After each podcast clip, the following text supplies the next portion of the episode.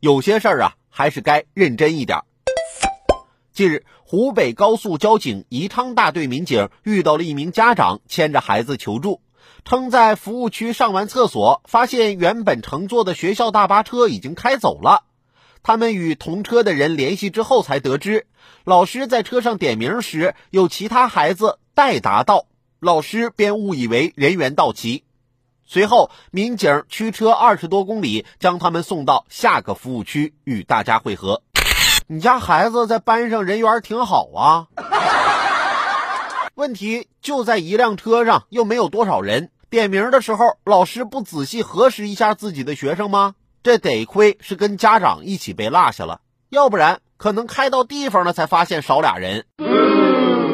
上大学那会儿，有一次啊，我逃课在寝室睡懒觉，叮嘱室友，老师点名的时候你帮我答到啊。后来我收到室友的短信。老师点你上黑板做题了，我冒着生命危险替你上去的，我赶紧回，够哥们儿，晚上请你吃饭。室友说，吃个饭就能弥补我了？老师看题做错了，接着又点我的名去做题，我没敢吱声，结果我被记旷课了。